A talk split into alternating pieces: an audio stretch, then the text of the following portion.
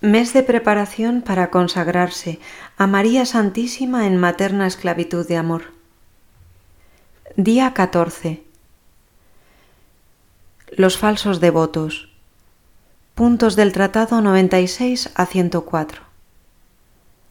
3. Los devotos exteriores son personas que cifran toda su devoción a María en prácticas externas. Solo gustan de lo exterior de esa devoción porque carecen de espíritu interior. Rezan muchos rosarios pero atropelladamente. Participan en muchas misas pero sin atención. Solo gustan de lo sensible de la devoción, no buscan lo sólido, de suerte que si no experimentan algo sensible en sus prácticas piadosas, creen que no hacen nada. Se desalientan y lo abandonan todo o lo hacen por rutina. 4 los devotos presuntuosos. Son pecadores, víctimas de sus pasiones o amigos del mundo. Bajo el hermoso nombre de cristianos y devotos de la Santísima Virgen, esconden el orgullo, la avaricia, la lujuria, la embriaguez, el perjurio, la maledicencia, la injusticia, etc.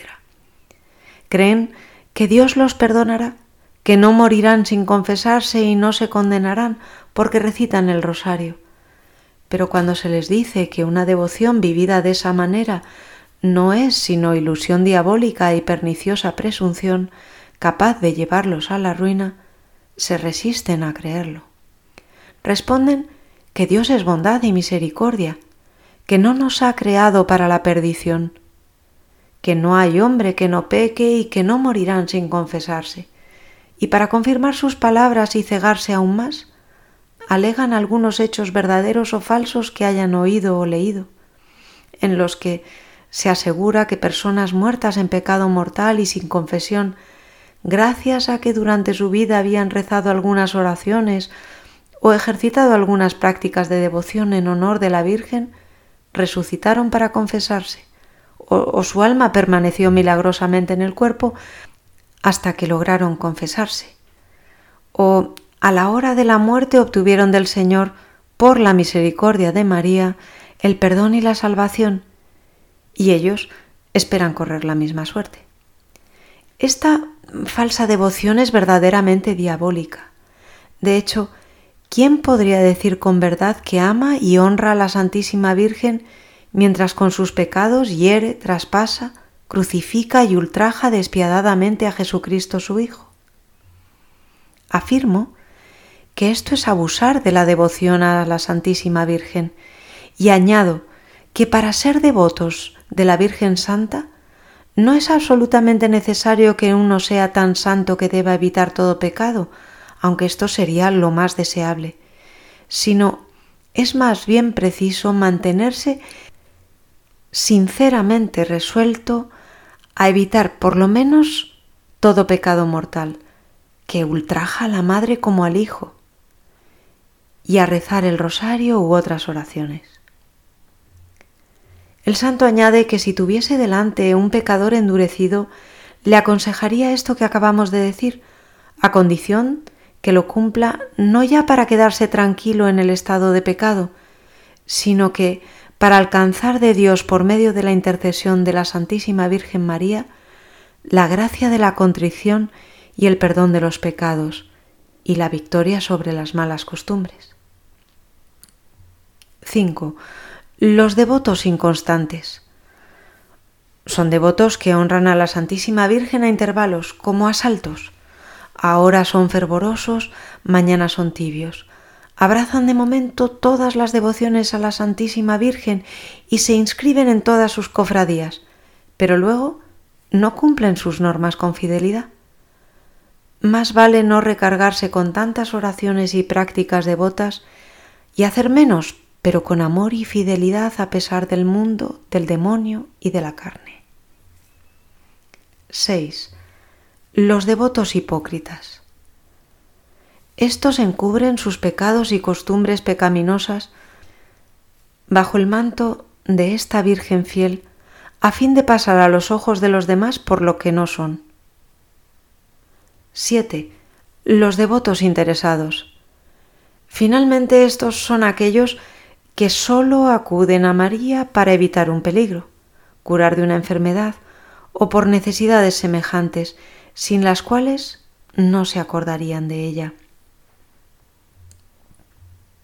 Prácticas de preparación 1. Ponerse en la presencia de Dios. 2. Pedir la gracia de tener un gran conocimiento de nosotros mismos.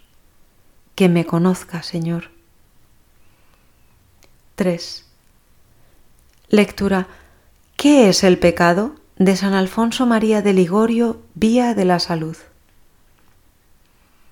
El pecado es una ofensa a Dios y como tal es un daño que tiene una gravedad infinita, ya que ofende a Dios, que es infinitamente bueno. El pecado mortal rompe la amistad que nos une a nuestro Creador, enseña San Alfonso. El pecador, cuando está deliberando si consentir o no al pecado, entonces, por así decirlo, toma una balanza y se pone a ver si vale más la gracia de Dios o aquel desfogue de ira, aquel interés, aquel placer.